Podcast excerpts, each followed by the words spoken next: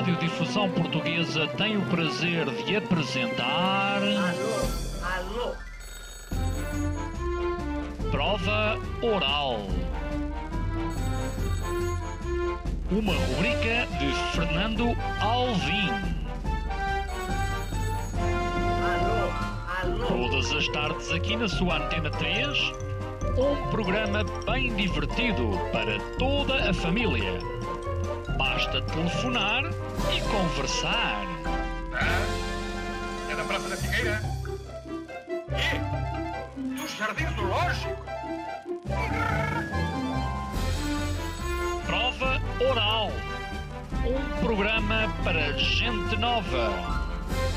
A vossa atenção, portanto, para o programa Prova Oral. Rock in Rio faz 20 anos. Há 20 anos surgiu a frase Eu vou. Rock in Rio, eu vou. Eu vou, hein? Eu vou. Eu vou. Rock in Rio, eu vou. Eu vou. Eu vou. Rock in Rio, eu vou. Eu vou. Eu vou. Eu vou. Rock in Rio, eu vou. Rock in Rio, eu vou. Roberta Medina é a cara de um dos maiores festivais do mundo. Ele é emoldurado pelo rio, ele tem o palco mundo emoldurado pela ponte. É deslumbrante. Terça-feira vai haver Rock in Prova Oral. Às 19 horas na Antena 3. Ouvintes da Barbaral, sejam bem-vindos a mais uma emissão onde hoje juntamos eh, várias gerações num só estúdio. A minha, a mais nova, depois a, a da Roberta Medina, não é? Eu? É, Andreia Cruz e Eu- ainda. eu sou mais nova, Maria só- Costa. só para- Tu é que és a mais nova, claro. não é? Enganei-me. Mais nova. é. Bem, isto acontece porque o Rock in Rio faz eh, 20 anos e sugestão da própria Roberta Medina trazer pessoas que trabalham no, eh, no, eh, no Rock in Rio e que podem eh, muito bem ser eh, as suas sucessoras no futuro, não sabes? Roberta, Com certeza. Não, o que tens de começar a preparar a sucessão. Opa! Aliás, olha, porque eu, eu, eu aprendi uma coisa desde pequenininha. Por... Anyway, não, não- vale a pena aqui os motivos. A gente ser insubstituível é absolutamente desastroso. Né? A- ter talento, juntar forças é muito gostoso. Né? E, e a gente tem aqui uma equipe em Portugal muito unida. Né? Cada um tem o seu talento. Ninguém, ninguém sabe tudo. E eu acho que eu mesma levei um tempo para conseguir abrir mão de coisas que eu não gosto de fazer, que eu não tenho talento de fazer, mas que remetiam àquela ilusão de poder, de controle. E eu descobri. ah, porque estava me fazendo mal manter essas coisas dentro do- né, da minha gestão.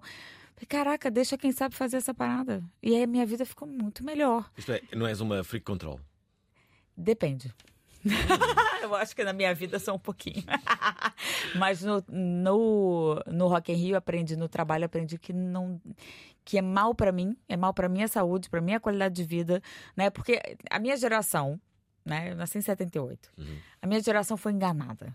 Disseram pra gente que existia a tal da figura da Mulher Maravilha. Bicho, não tem. Né? Eu preciso contar com a ajuda de muita gente para dar conta daquelas coisas que supostamente são as minhas responsabilidades. Então, é uma grande ilusão. Olha, porque, Roberto, aquelas notícias que a gente lê, nossa, super executivo e faz, faz, faz. Epa, papo furado, faz nada, gente. A gente pratinho caindo, né? Então, eu acho que é isso que é bacana, mostrar a musculatura de equipe e uma coisa que eu acho que é super relevante, que é a junção de gerações. Não, não dá pra gente querer controlar uma coisa que a gente não conhece. Como é que eu quero que o Rock in Rio siga liderando, trazendo inovação, se eu achar que vai ser na minha linguagem? Fico brincando, tem programa, se eu chegar no, circuito, no curso circuito, eu, eu, eu sei que eu sou divertida, que eu posso falar leve, mas eu me sinto a tia deles, meu. Né? E eu não sou velha de nada, eu sou a maior criança da minha casa. E eu tenho espírito de criança, mas uma coisa é uma coisa, outra coisa é outra coisa. A linguagem, o comportamento, a mentalidade. Então, por isso que eu brinquei. Falei, não, eu quero levar under 30, quero levar só mirim do nosso time, para mostrar a galera que está construindo o Rock in Rio do presente e do futuro. Não adianta a gente ficar achando que vai arrastar para sempre as mesmas coisas. Não vai, isso não vai acontecer. Ai delas se, ela se elas mudarem o Rock in Rio naquilo que é essencial. Fica já que pecado. Deixa-me aqui eh, entrar em cena, eh, perguntar a cada uma de, de vocês o que é que vocês eh, fazem em particular. Ahm, a Maria Costa eh, é responsável pelo digital. Não é? E, ahm, e a Andrea Cruz é responsável pela equipa de eh, creating, é isso? Não, não, não, não, Não é nada disso. Ela tá na equipe, fala, Estou fala. na André. equipa de creators.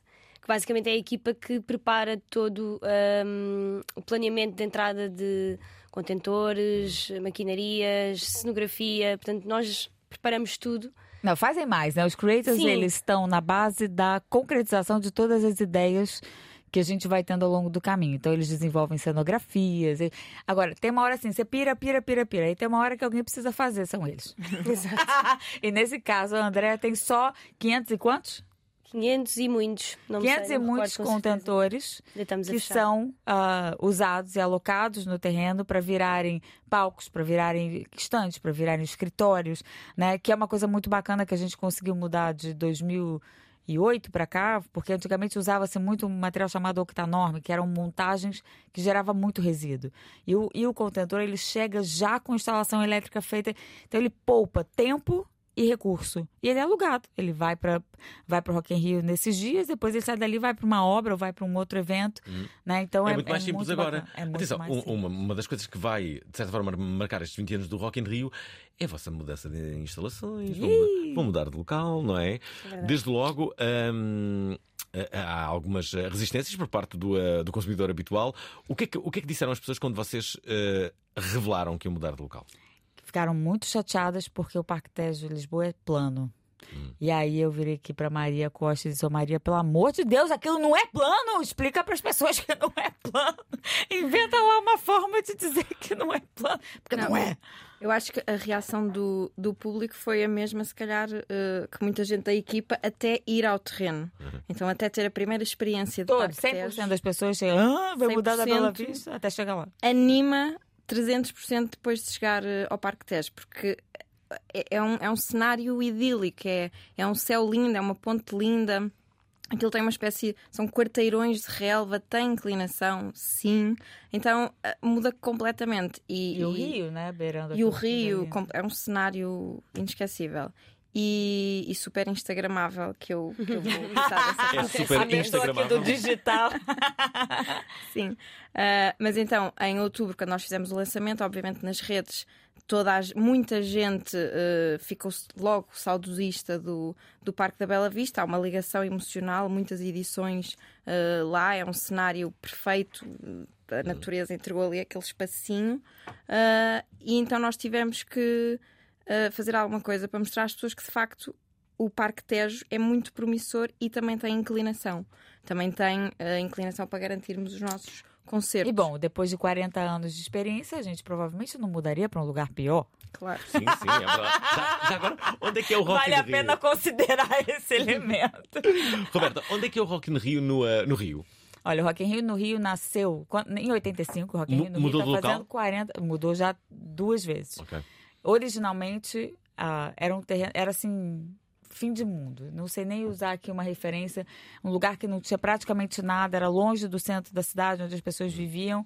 Era, era como se Cascais antes da, da autoestrada, sabe assim? Sim. É longe. É, depois, ah, ali aconteceu a primeira edição e a terceira edição, que a segunda foi no Maracanã. Aliás, já mudamos mais vezes. A segunda foi no Maracanã, porque aquele terreno. É, a cidade do rock que a gente construiu para a primeira edição, por questões políticas, foi destruída. E aí a gente fez a segunda Maracanã, não era Rock in Rio, porque aí virou show. Rock in Rio não é show, tem show, né? Mas a ideia é as pessoas conviverem, ter, ser um parque temático mesmo da música. Fizemos a terceira edição de volta no, te- no terreno original, mas o terreno, terreno original virou o- a Vila dos Atletas quando as Olimpíadas foi para o Brasil. E hoje, esse lugar que não tinha nada é um dos maiores bairros da cidade. É um bairro com mais de 300 mil pessoas e no nosso área de atuação tem 150 mil vizinhos que a gente credencia, que a gente fala, tá, tá, tá. Então, essa é dimensão dos vizinhos. E aí a gente passou a fazer, quando a gente volta ao Brasil, depois de já estar em Portugal há uns anos, a gente voltou em 2011 para um terreno que a prefeitura, que a Câmara Municipal preparou para as Olimpíadas, que chamava Parque dos Atletas. Esse terreno tinha no total 150 mil metros quadrados. Quando passa as Olimpíadas, a gente muda para o Parque Olímpico, efetivamente, que só de área de público tem 150 mil metros quadrados. Bem, Então, a experiência, essa mudança do Parque dos Atletas para o Parque Olímpico é o que a gente vai sentir agora na mudança da Bela Vista para o Parque Tejo, que a gente vai conseguir usar pelo menos mais uns 40 mil metros quadrados de área para a circulação do público. Não vão ter mais aqueles gargalos ali do lado da VIP, né? Que no, quando já estava cheio era difícil de circular. As pessoas vão ter muito mais espaço para passear. Os palcos todos têm as suas inclinações, suas clareiras, com espaço, com muito mais casa de banho, mais áreas de restauração. Então, em termos de experiência e conforto para o consumidor final, é outro mundo. O que é que as pessoas disseram quando vocês trocaram de local no Brasil? Não disseram nada. Não disseram nada? Não houve uh, também contestação? Zero, estavam tão felizes que o Rock in Rio ia acontecer, porque quando a gente volta para o Parque dos Atletas, Ah. o Rock in Rio já estava em Portugal ah, desde 2004, a gente voltou para o Parque dos Atletas em 2011, é, e era muito engraçado, a gente mal podia comunicar Portugal no Brasil, porque as pessoas tinham muita raiva, por que que vocês levaram o Rock in Rio embora? Um sentimento de, de propriedade do evento, né? E aí, quando a gente volta, a alegria de existir Rock in Rio era superior a qualquer discussão de onde vai, onde é que fica, e tem essa credibilidade que eu estava fazendo assim, essa brincadeira. O Rock in Rio, ele é Woodstock para o Brasil. Ele é, assim, absolutamente soberano. Ele é um marco histórico. Ele tem muita credibilidade. Então, se o Rock in Rio está decidindo fazer diferente, não tem questionamento. Ah, discute, ah, tem que cuidar do mangue, cuidado com as capivaras. Isso é meio ambiente, tem que cuidar, impacto do evento, impacto de, no trânsito. Isso tudo a gente pensa e a gente tem que dialogar com a cidade, obviamente. Mas o nosso público acredita que a gente está tomando a melhor decisão. E aqui eu acho que acreditaram também. Rolou aqui um- a mesma reação, como a Maria falou super bem. Eu, quando fui visitar o Parque Teste, fui meio tensa. Falei, gente, se aquilo for plano, como é que eu posso pensar sair da Bela Vista? Porque a Bela Vista é muito especial, né? Mas aqui a gente consegue ter o que a Bela Vista tem, que é aquele de... As pessoas altas como eu, com os 60, bicho, se não tiver inclinação, eu tô frita. não vejo Pois nada. é, pois é, é verdade. Agora, Então eu sou a primeira a querer ter inclinação. Deixa-me só dizer que estamos aqui com eh, três elementos do Rock in Rio. Roberta eh, Medina, a cara mais conhecida, mas depois ela traz a Andréia Cruz, mas também a Maria Costa, elas que fazem parte de departamentos eh, diferentes. Antes de continuarmos esta conversa, dizer que amanhã vamos eh, discutir um assunto que está na ordem do dia. Qual é o assunto que está na ordem do dia? É este. Como será o jornalismo no futuro? Todos nós sabemos qual é o papel que o, jornalista, que o jornalismo tem na sociedade, a responsabilidade social, o poder de escrutínio à democracia e de, garante da própria democracia. Como é ser jornalista no presente? Vivemos tempos muito desafiantes, com uma crise profunda no jornalismo. Estará o jornalismo ameaçado? Qual será então o caminho? A palavra precariedade é realmente é uma constante. Esta quarta-feira, uma discussão pública num programa público. Às 19 horas na Antena 3. Eu fico muito bem com a voz séria, já viram? Eu achava que esses momentos não Fico credível, não é? aconteciam. Ah, vou, vou ser a voz off agora da- dessa notícia, já me estou a preparar. Ora, hum, estamos então de, eh, de volta. Temos que falar de novas gerações. Aliás, eh, ouvintes da Provaral, o repto é este. Temos eh, aqui como assunto central o Rock in Rio. Queremos que nos digam como é que foi a vossa experiência, o que é que, o que, é que já lá viram, que gostaram, que não gostaram. Mas também queremos que falem sobre as gerações atuais. Como é que nós vemos as gerações eh, atuais? Eh, eh, de que forma? E, inclusivamente, eh, pelo facto de temos aqui duas pessoas que pertencem a gerações mais novas do que as minhas, não muito mais novas, é certo, mas, mas elas poderão melhor do que, do que eu falar, que é que ambições é que vocês têm? Por exemplo, amanhã vamos falar sobre o, o, eh, jornalismo. Eh, Tu que, trabalha, que trabalhas com, com o digital, com os mídias também, como é que, como é que tu vês os, os meios tradicionais, a televisão, a rádio, onde, onde tu estás agora, quando, quando depois eh, comunicas um festival como o Rock in Rio? Uh, uh, de antes, como dizia a Roberta, era muito fácil. Uh, era um anúncio na televisão, outros na rádio, anúncios de imprensa, está feito, é esta a promoção. E hoje em dia já não é assim. Então, eu sou time digital, não é? Hum, time digital. Então, uh, acredito cada vez mais que o digital tem muita margem para ser um veículo super importante para chegar ao nosso público, especialmente tendo um público que, apesar de ser dos 8 aos 80, tem um público muito jovem e, e muitas gerações novas que nem eram nascidas em 2004, então que não vamos encontrá-las na televisão e precisamos de falar com elas no, no digital, no TikTok, no Instagram, no Facebook da vida. Um, mas acho que o, o futuro temos que conseguir garantir que todos os meios quer dizer, nós não, mas temos que eh, pensar como os meios conseguem ser os nossos aliados na comunicação. E obviamente no digital temos um maior, uma maior margem de, de garantir a nossa voz própria.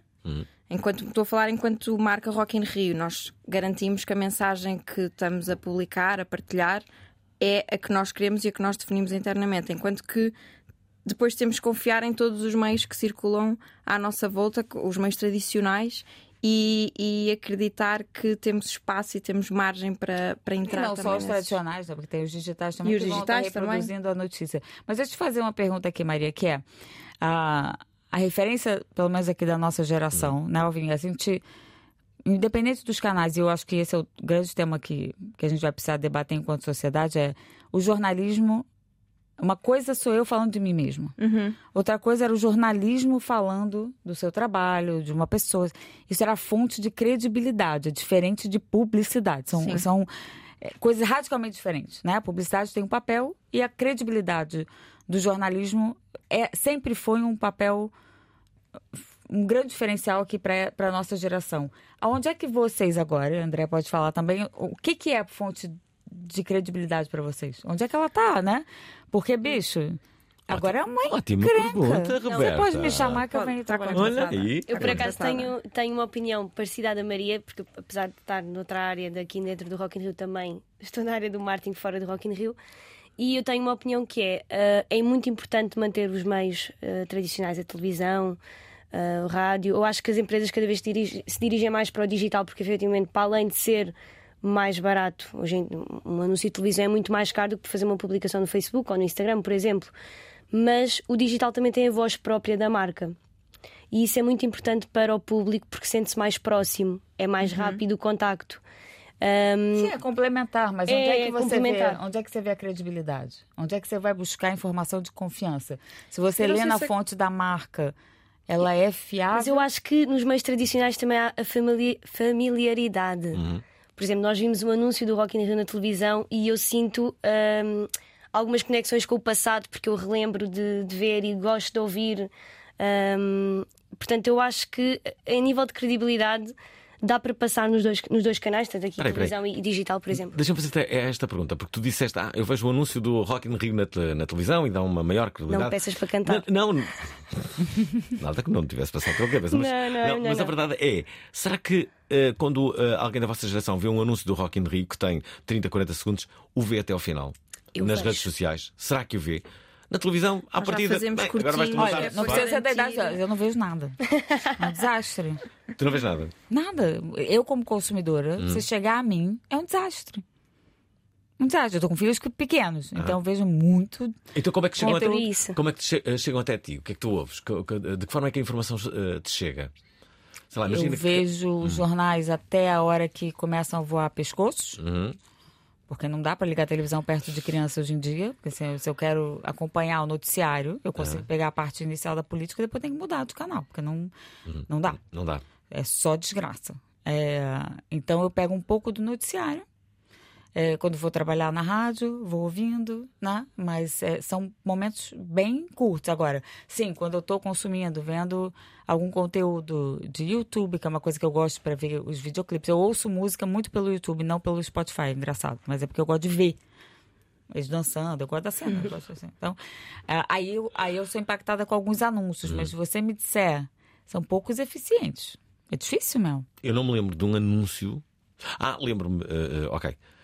No- nos últimos anos lembro-me do, eh, do anúncio da Licor Beirão. Eh, Esta há- semana foi uma empresa dois, de a, dois a três meses que eles fizeram um, um remake muito engraçado do. do- Não, tem alguns que Ah. as ideias geniais pegam. E né? ficam. Mas são uma... é, é difícil ficar É inventando raro tu ver- ideia genial toda hora, né? Ouvintes da Pravaral, digam-nos também um anúncio que, que, que vos tem enchido o olho no- nos últimos tempos. É que, para além deste que, que acabo de falar, porque era, era uma, uma espécie de paródia eh, à série Rabo de Peixe do, do Netflix, mas em vez de encontrarem cocaína, encontravam eh, garrafas de licor beirão. eh, que- que- Não, era Pá, era muito engraçado. E fazer um remake daquilo, aquilo era um anúncio para a net, lá está, com, com tempo, com um minuto e meio, dois, eh, e com, com uma, uma alta produção e, sobretudo, com, com muito divertido. Que havia ali um guião que, que, que consegui executar. Mas é difícil. Tu, Mas eu acho que o humor hoje em dia é uma grande ferramenta, acima Hum. de muitas outras, para a gente conseguir passar mensagens publicitárias. Porque se você não fizer a criatura dar, dar uma risada, hoje o anúncio que não está bem feito, se ele não for verdadeiro e transparente, já não passa mais. Havia, já, já que estás a falar nisso, Roberta, tu podes me ajudar. Havia um, um, um anúncio no Brasil Hum. que era sempre a mesma pessoa que o fazia. Hum. Era, era, era uma pessoa de óculos, eu acho que era um detergente. Ele teve a fazer. Ah, um senhorzinho careca. Eu acho que era. É, não, ele fazia do Bombril? Eu, é isso É mesmo. do Bombril, que é da é quê? palha de aço. Era. era, era hum, Sabe, de limpar a Ah, panela. sim, era isso. O Bombril é isso. E ele foi o- a cara da marca Quantos anos? Anos seguidos com um personagem caricatérrimo e ficou super. Mas funcionava. Eram tempos radicalmente diferentes, né? Sim, claro. Já agora, deixa-me dizer que já temos aqui mensagens para ouvir, mas antes disso, recordar o nosso WhatsApp 960386272, linha eh, que para onde devem deixar mensagens para falarmos sobre o Rock in Rio, mas também sobre novas gerações, o que pensam e o que ambicionam.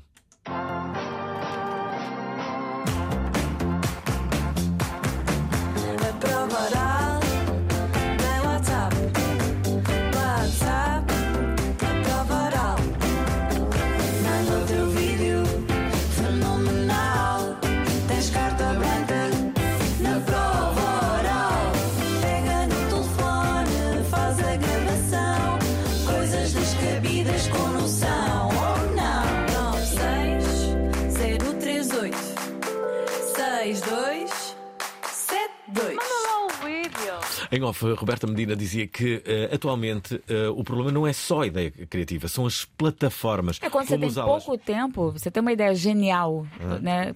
Pra cinco segundos.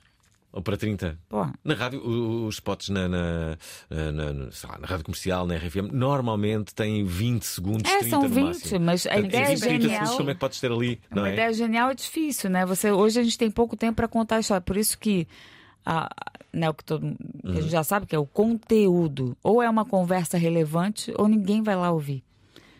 É o que está a acontecer, estamos a ter uma conversa relevante. Olha Não só. sei, depois ele me diz.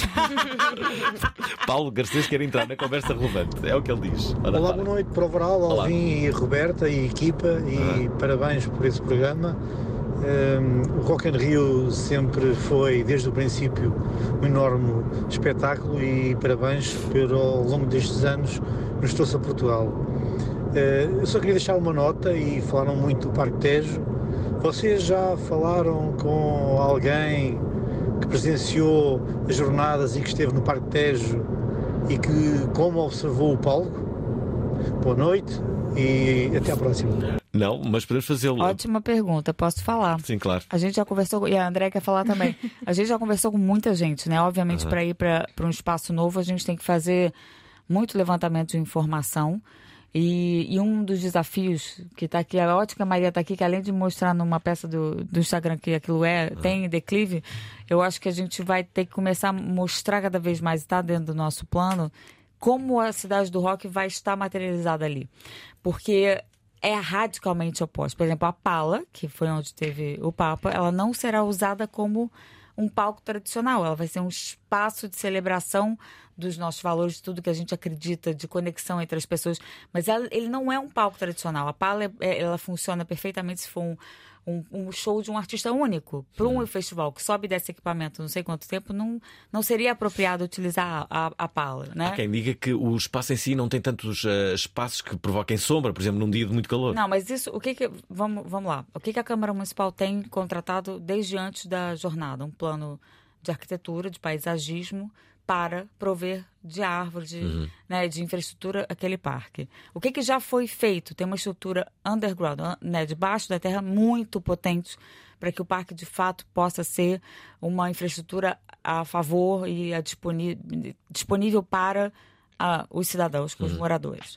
A ideia para os eventos não é ter milhões de eventos acontecendo o tempo todo. Acima de tudo, o que a Câmara Municipal quer é que o parque esteja à disposição dos lisboetas, dos turistas que vão passear, que seja um espaço de lazer. Uhum. O que, que eles estão discutindo nesse momento? É quais são as infraestruturas permanentes que vão estar ali e parte disso passa por plantação de árvores e também de áreas de sombras, que algumas já vão estar tendo durante o Rock in Rio, para que as pessoas estejam mais confortáveis. Então, não é que ele está pronto, ele está sendo preparado. E o Rock in Rio, ele foi convidado a experimentar o parque para um novo modelo de utilização que vai, né, a própria, os próprios moradores, a própria cidade vai dizer, os nossos e o nosso público, se foi melhor, se funcionou, o que, que po- tem que ser melhorado. Eu acho que ele é um teste. A gente está muito confiante, a gente tem conversado muito com, a- com, as, com as juntas de freguesia, todas que são impactadas.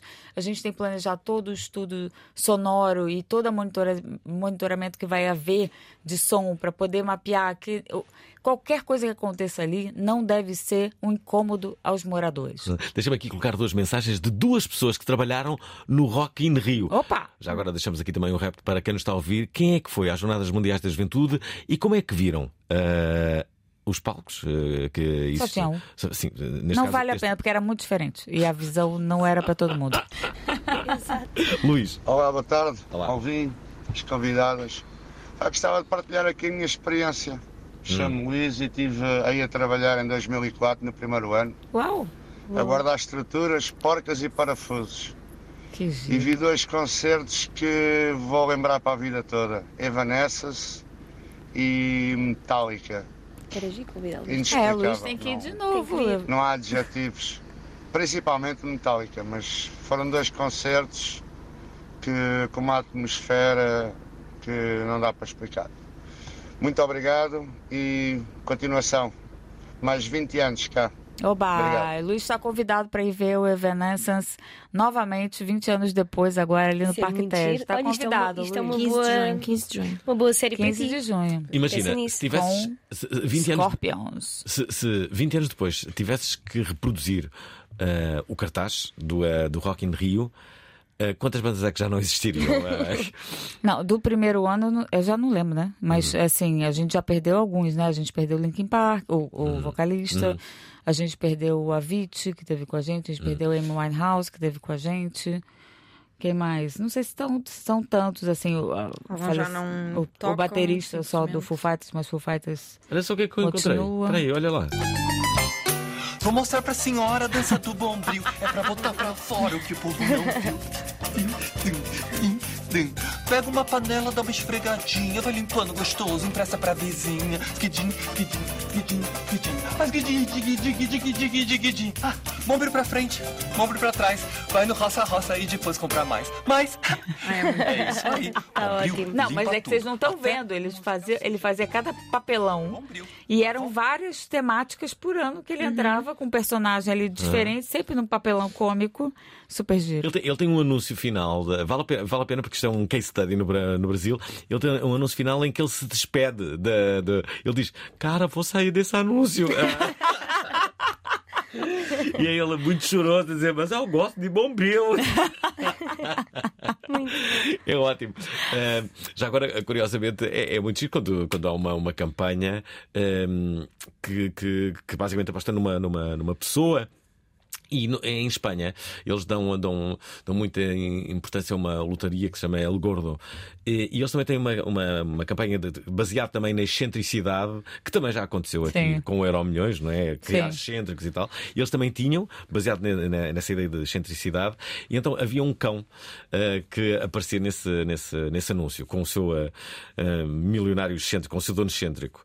E de repente é o cão que domina totalmente. Ele passa a ser o, o, o cão, é que passa a ser o excêntrico, é ele que é milionário, o Muito cão, e torna-se também célebre no- em, em Espanha. É muito engraçado. Já agora, deixa-me colocar aqui mais duas mensagens. Ah, esta é da Veronique. O que dirá? Olá, convidadas Olá. do Rock in Rio. Roberta, és um ícone na nossa geração. Hum. Toda a gente sabe quem é que é a Roberta, que carinho. menina da- do, do Rock in Rio. Hum, Estou a ouvir há pouco tempo o vosso programa, penso que estão a falar sobre o marketing. O maior marketing que eu já vi do Rock in Rio foi quando ofereciam um bilhete vitalício. E eu tenho uma amiga que tem esse bilhete vitalício. E já está e eu sinceramente acho que é que- deviam também dar-me a mim porque é, é um marketing excelente. Ela se tem vitalício, todos os anos ela vai e vai convencer alguém Então, a ir com giro. ela. E esse alguém vai comprar o bilhete Bilhete. A ideia foi essa. mim, é eu prometo É um que não vamos as duas sozinhas, que vamos sempre pelo menos mais duas pessoas. Vá lá, dê-me lá um bilhete vitalício. Não sei se vocês estão a. Ô Maria, eu acho que tem que lançar esse passatempo de novo. Boa ideia. Obrigada. Vou anotar. Obrigada, obrigada pelo ouvi isto, carinho. Um bilhete vitalício. Eu, eu A gente fez foi nos na 10 altura- anos, não foi? Não, foi no. Quer Ou dizer, nos nos 10 anos 15? não sei. No Se a Vida Começasse Agora. Hum. No, ano em que. Da tinha- pandemia? Na pandemia. No, na semana em que estava marcado o festival e nós tivemos que cancelar, adiar, ah, nós fizemos aquele programa. ah, e em direto as pessoas tinham que responder a um quiz sobre Rock in Rio e o prémio, o derradeiro prémio eram bilhetes vitalícios. Eu, não- eu já confesso que não lembro mais, mas acho que você pode retomar. É muito É. giro. Bilhete vitalício. Vocês lembram-se. Tu possivelmente já não, mas no início de tudo, no início dos telemóveis, eh, antes dos telemóveis eh, explodirem, não é? Eh, havia uma coisa que era o pager. Que, que- Eu lembro-me, não que usei, mas. E muitas das pessoas que estão a ouvir. Eu trouxe as novinhas, pá. Tu lembras? Tu lembras Claro. disso? E eh, houve uma campanha da Coca-Cola que o pager era eh, para sempre. Lembram-se disso? Não, não lembro. eh, Jura? A, a Coca-Cola dava um pager que era para Vermelho e sempre. preto. Sim. Porque eu tenho um tio, tinha, tenho, e- tinha e tenho um tio que era, tinha 16 anos quando eu nasci. E tinha um pager. Fomos crescendo e ele é informático, então se- teve sempre a par. Então ele vou-me lembrando dessas Agora coisas e fiquei, eu sal- lembro perfeitamente agora fiquei desse. saudosista, saudosista porque eh, isto era o início de tudo. Há muitas pessoas que, que, que, se calhar, de gerações mais novas, não vão entender nada daquilo que eu estou a dizer, mas eh, na altura do, do- dos co- quando nós queríamos enviar uma mensagem, nós tínhamos que falar com uma operadora que, É.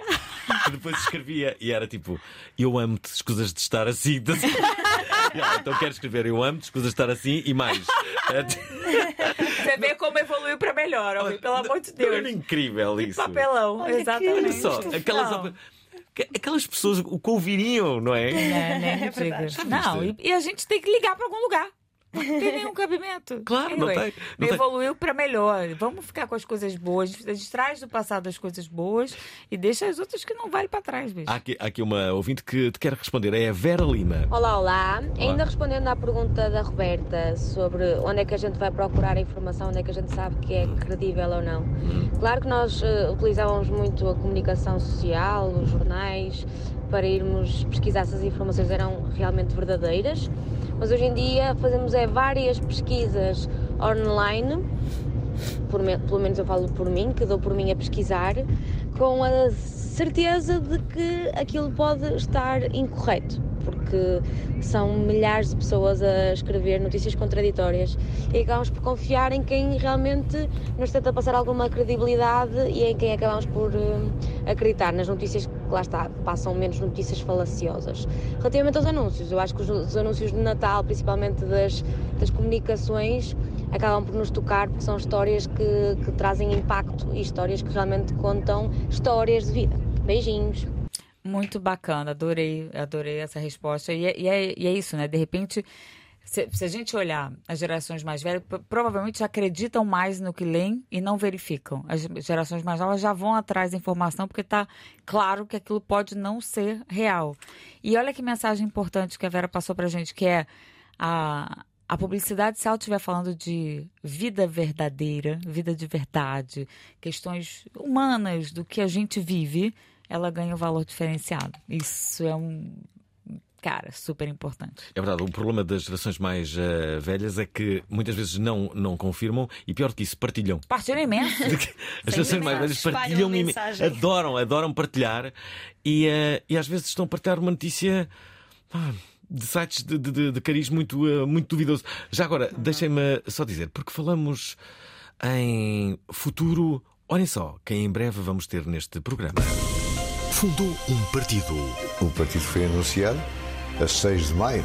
Já foi primeiro-ministro. Preocupa-me que a democracia esteja enfraquecida porque há cada vez mais abstenção. Criou um grupo de comunicação social. Traz a, a concorrência com, com- com a televisão pública, que era monopolista.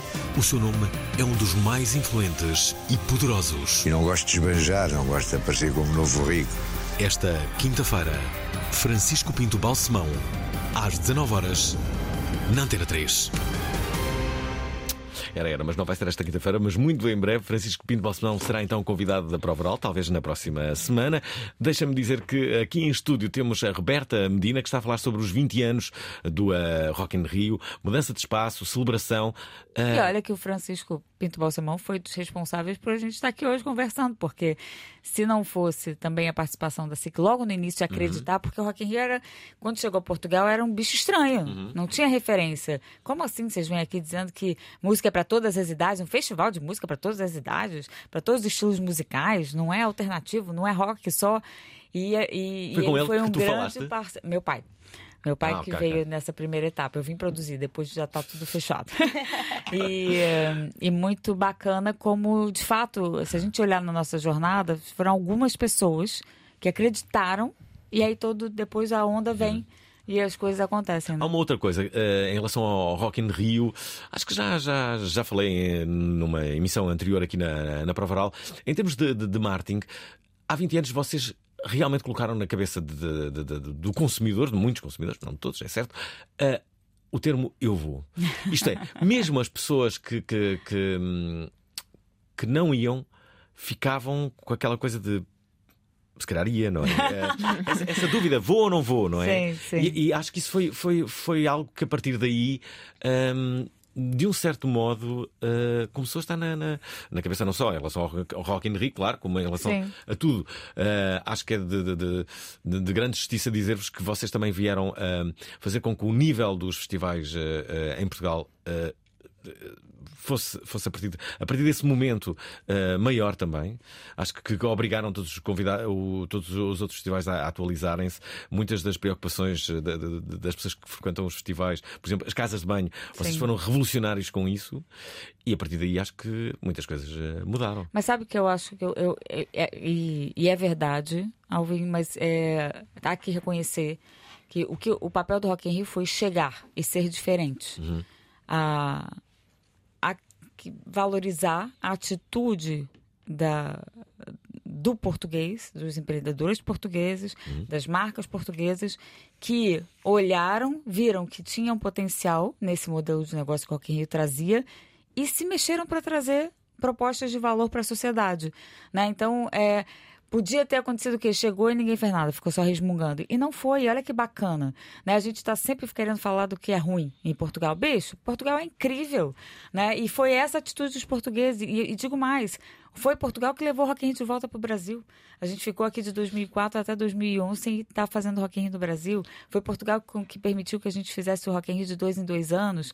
Foi a equipe portuguesa que levou o Rock in Rio de volta para o Brasil. Muitos dos nossos líderes são, eh, são portugueses que trabalham com a gente. Então, eu acho que a gente tem que começar a valorizar cada vez mais e mostrar, em vez de ficar olhando só notícia ruim, bora falar as coisas incríveis que esse país faz.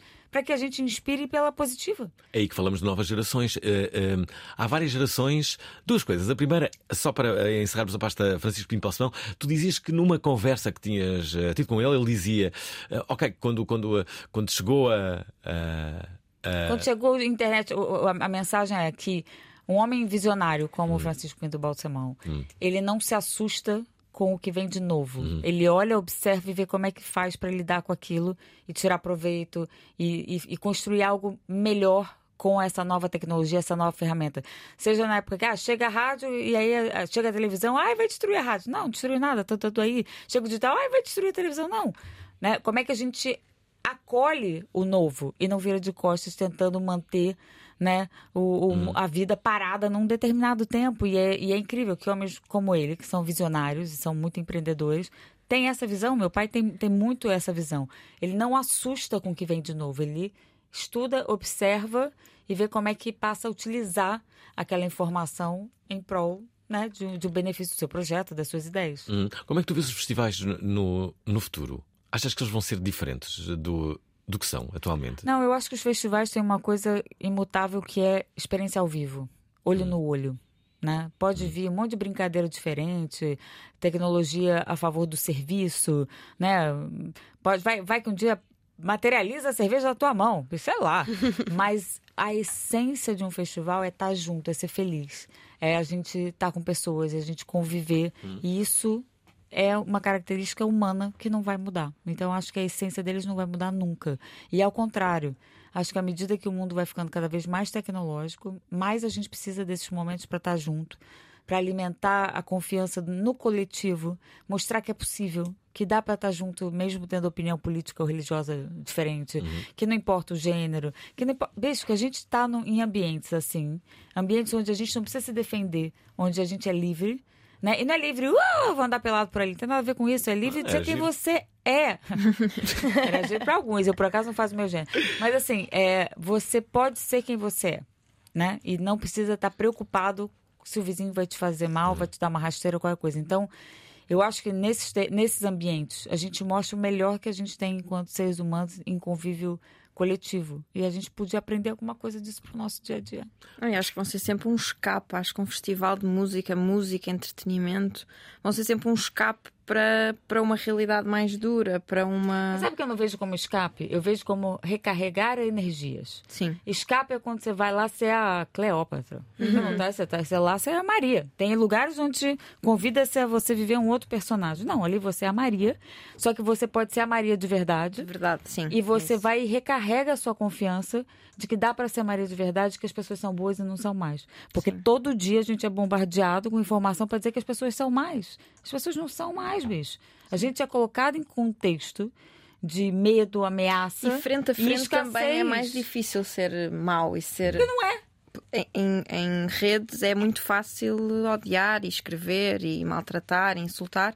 E às tantas, frente a frente, já, já não Olha, dá, a melhor não- coisa que eu ouvi sobre haters foi um ex-jogador da NFL. Ele dizia assim: os haters são, são os seus fãs, mas que se expressam de uma forma diferente. Eles te amam, mas se expressam de uma forma diferente. Porque o cara que te ignora não entra na sua rede pra te xingar, meu. O cara que entrou, se deu o trabalho de ir lá te xingar e falar mal, ele tá querendo alguma coisa de você, ele só não sabe se expressar. Cara, eu achei genial. E se a gente olhar as pessoas com esse nível de empatia, a palavra da moda, assim, mas, pô, mas ele deve estar mal. Essa pessoa não deve estar bem na vida. Ela tá precisando de alguma coisa, Uhum. tá precisando de um carinho, tá precisando ser ouvida. Não tem nada a ver necessariamente com ódio em relação ao que você faz. É uma coisa que tá lá, não tá em você. Né? E se a gente conseguir inverter um pouquinho e ser um pouquinho mais acolhedores, né? É uma nos boa forma desafios, de, de pensar. Eu acho genial. E acho Pode que ser é só uma besta também. Eh, Importante. Estamos a 10 minutos do final deste, deste programa. Roberta, há pouco falei ainda do, eh, do eh, Bombril. E olha só, o que é que eu encontrei na net enquanto nós falávamos? Justamente o anúncio de despedida do ator do Bombril Cara, no é, final. tu é mesmo fã do Bombril, né? Que figura. Olha, olha só, aí vai. Esse é o meu último comercial para Bombril. Eu tô parando. É. Mas não vamos ficar tristes, não, tá bom? Olha, toda vez que a senhora usar um produto Bombril, a senhora vai lembrar um pouquinho de mim. Promete? E eu queria agradecer do fundo do meu coração. Nesse tempo todo que a gente passou juntos, a Bombril se tornou a marca da maioria. E olha que eu faço parte de uma minoria. É, a minoria dos garotos propaganda tímidos. Aliás, não era para eu contar, mas eu vou.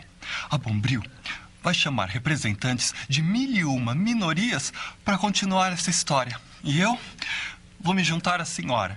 E a maioria e assistir tudo do meu sofá no meu pijaminha. Não vamos dizer adeus. A gente se encontra por aí nos supermercados da vida, ah, perto da prateleira da nossa querida Bombril. E assim era o. giro, né? É giro. Eh, Que idade é que ele tinha? Não sei. Não sei, mas. é- é- é- Ah, não era muito, muito velho, não. Mas talvez tenha sido uma mudança Sim, de estratégia, alguma coisa. 20 Agora, anos. você falou do Eu Vou. Eu não sei se você sabe, esse Eu Vou foi criado para a primeira edição do Rock in Rio em 1984. Ah, não sabia não. É, já acompanha o Rock in Rio há 40 anos. Muito giro, né? Muito giro. Veio de lá. Simples que era essa prático, convocatória Hum. para que as pessoas fizessem parte de um grande movimento, porque o Brasil estava saindo da ditadura militar e o Rock in Rio acabou virando uma referência de mostrar que aquilo que diziam que não era possível que juntar jovens em paz e harmonia Hum. era prova de que era. Então esse era o convite e um posicionamento. Não, eu vou, eu vou estar lá e vou fazer parte disso. Deixa-me aqui colocar mais duas mensagens. Esta chega-nos por parte do Tiago Gonçalves. Que Boa noite. Eh, Olá. Tudo bem? Olá. Epá, o Rock in Rio foi realmente o primeiro festival a que eu fui. Tinha na altura 24 anos. Foi simplesmente espetacular. Eh, foi no primeiro ano do Rock in Rio. Portanto, eh, gostava de ir este ano também. Eh, em relação ao Martin, que, epá, posso lembrar que nessa noite eu estava tão para lá, vá, para não dizer outra coisa, que inventei lá, estavam uns miúdos, umas- um casal a beijar-se à frente de uma árvore e depois estavam outros a fazer outras cenas e eu disse, epá, tirem aqui umas fotos comigo para a minha página à frente da árvore.com. É, que é certo é que houve montes de malta a aderir e a fazer parvoíce e não sei o que. Eu na altura tinha uma máquina digital, que os telemóveis ainda não tiravam grandes fotografias. E pronto, nessa noite foi engraçado. Acabei a noite a trocar, a dar a minha, o meu casaco a um espanhol que estava cheio de frio e não sei o quê. Toma lá o meu casaco, pá. Portanto, eu estava um bocadinho passado. Estava no espírito bom. Muito Mesmo. bacana. Era muito Tiago Gonçalves. bom. Temos aqui o Miguel Farrusco. Faz um Eh, pedido. boa tarde, boa tarde Alvin, boa tarde convidados, convidadas. Eh, eu, eu entrei mesmo agora assim aqui no, no- no programa, estou aqui no, eh, estou aqui no Porto, aqui no meio aqui de um trânsito delicioso. Eh, Faço ideia. Mas pronto, eu não, eu não sou natural aqui do Porto, eu sou de lá de longe, de lá de Vila Nova Foscoa. Eh, entretanto, eu gostava de perguntar, eh, ora bem, eh, baseado no, no, no que as convidadas estão a falar, eh, Rock in Rio, publicidade, etc. Ah, eu agora vou, vou fazer aqui uma pequena provocação. Se é possível fazer um Rock in Rio Goa. um abraço, Alvin. Muito um abraço, bom. convidados. Olha, essa provocação a gente Prima. recebe há 20 anos.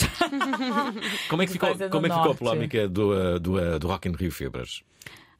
Ah, nada, eles mudaram lá, tiraram a parte de Rock in Rio, ficou Rock. Mas ficou o quê? Rock in Febras? Rock in Febras. Rock in. Febras e tudo bem. Mas aquilo foi aproveitamento de silly season de jornalismo, né? Aquilo Hum. não tinha nada de relevante. É claro que não podia usar a marca, a gente se divertiu.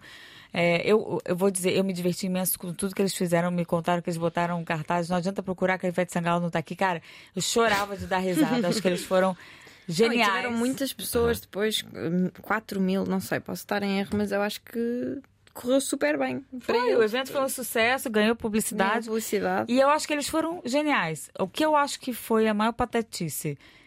Pessoas metidas a entendidos, fazendo artigos de opinião nos jornais, falando de coisas que não entendem absolutamente nada. Então, isso aí, poupe-me que não é necessário. Mas que eles foram geniais, foram. A gente, a gente se divertiu imenso com essa história. Diogo Patrocínio diz isto. Olá, boa noite para o Oral. O meu nome é Diogo Patrocínio. Fiz parte da equipa de produção do Rock in Rio de 2004 a que giro! 2010, passando pelo Parque da Bela Vista e por Arganda del Rei Oi, oi. durante dois anos.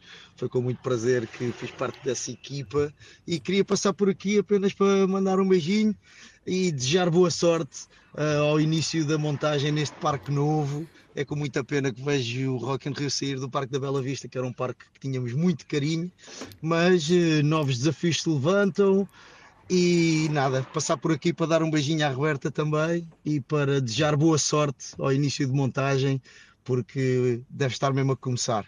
Ahm, eu, pelo menos, devo passar por lá para ver este novo espaço e para curtir mais uma, uns concertos destas novas gerações. Grande abraço e beijinhos para todos.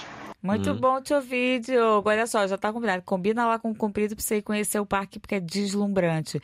E atenção, a gente não tem que abandonar o carinho pela Bela Vista, não. Ela continua lá e ela continua precisando ter atenção da cidade, ter muita E há gente outros festivais também se realizam lá, Outros não é? festivais, outros eventos. E quem sabe a gente vai voltar. Isso quem vai decidir é o público, né? Uhum. Mas tem que viver a gente, tomar um café, matar saudades. Só conhecendo. Que tem que ir lá conhecer o parque, que é muito bacana. Olha, duas perguntas antes de, de- de acabarmos o programa. Estamos a seis minutos. O que é que vocês vão fazer para celebrar os 20 anos?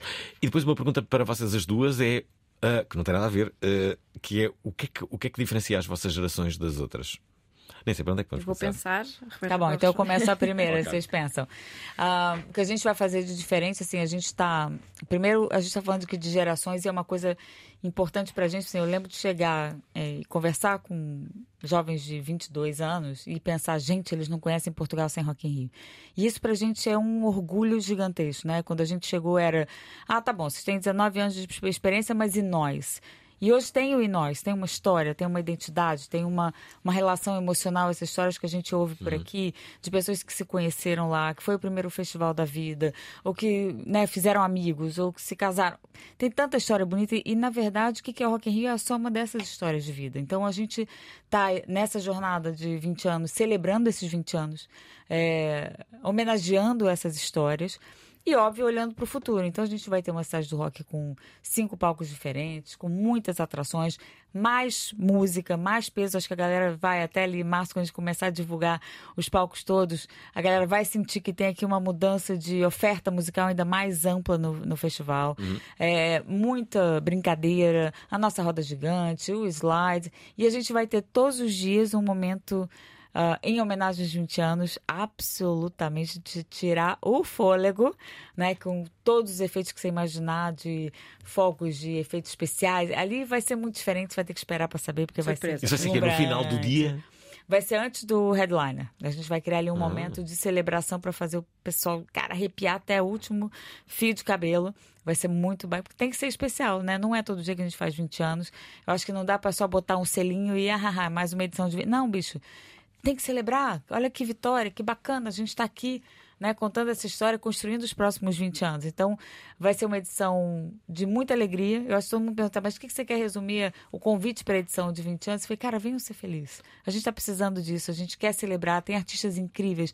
Cada dia está desenhado para um perfil de público. A gente começa com a galera mais velha com rock. A gente passa pelo público super transversal, familiar, com Ed Sheeran, né, com o nosso Fernando Daniel. A gente já vai em breve lançar o terceiro dia, que vai ser uma histeria muito bacana, muito bacana também com uma geração 25 para cima. O último dia a galera jovem de 15 para cima. Então, cara, é para todo mundo e são todos os estilos e é isso que a gente quer dizer. Acima de tudo é amor, né, alegria, ah, saúde, as coisas boas. Sentes que é mais do que nunca necessário isso, não é? É, Percebo no teu, eh, no teu discurso. Já agora, e vocês as duas? eh, como é que veem então as vossas gerações?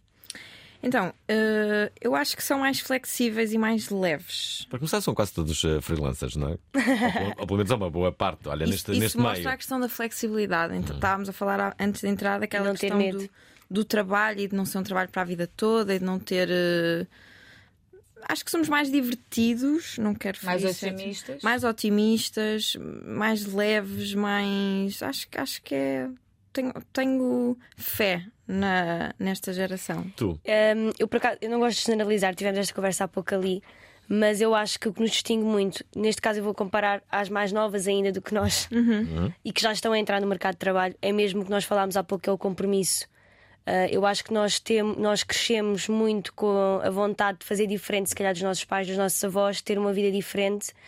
Uh, tanto que não temos medo de correr riscos, não temos aquela questão de procurar um trabalho às 9 às 5. Uhum. Não, nós queremos ser completos um, Também não- no trabalho, Também no trabalho, portanto, queremos que isso também nos preencha o dia a dia e para isso procuramos fazer o que nós gostamos e não nos uh, resignamos a uma coisa que não, não, não nos deixa tão felizes. Uh, mas o compromisso, efetivamente, eu acho que é o que nos distingue. O sentido de compromisso. O é sentido isso? de compromisso para com quem nós trabalhamos, seja uma pessoa freelancer, seja alguém que consegue ficar a tempo inteiro. Mas espera aí, as, as gerações anteriores à vossa criticam justamente esse sentido de compromisso. Que É. muitas vezes dizem que vocês não têm. Não, pera, pera, pera, porque elas têm 29, 28 e Sim. 29. Uhum. É, eu acho que a, a falta de compromisso está ali num range que, de novo, não é com todo mundo. Uhum. Claro. É de 20, 24, tem ali um, um, um gap qualquer ali de. De não, né, Mas não porquê? levar- Sim, sim, não levantam a Não conseguir sei se é tudo muito ef- efêmero para, para as gerações. É, passa tudo muito rápido, não é? Cresceram eh, já dentro do Facebook. Um bebê de um ano já sabe que tem que deslizar para o lado para, para abrir o, o telemóvel. Então é tudo muito rápido, muito. Tem menos tempo de se agarrar a coisas, é verdade. Não sabem estar eh, aborrecidos, eh, têm que ter sempre alguma coisa para fazer. Então há um, há um. Tudo muito frenético e tudo passa e parece que nada é realmente importante. Eu acho que ainda estão a descobrir o que é que realmente querem. importante. e enquanto a nossa geração pensou muito naquilo que queria e, e pensou muito no caminho a percorrer para isso. Mas sabe o que eu acho que é bacana? É a gente juntar todas essas visões de mundo e que a gente se.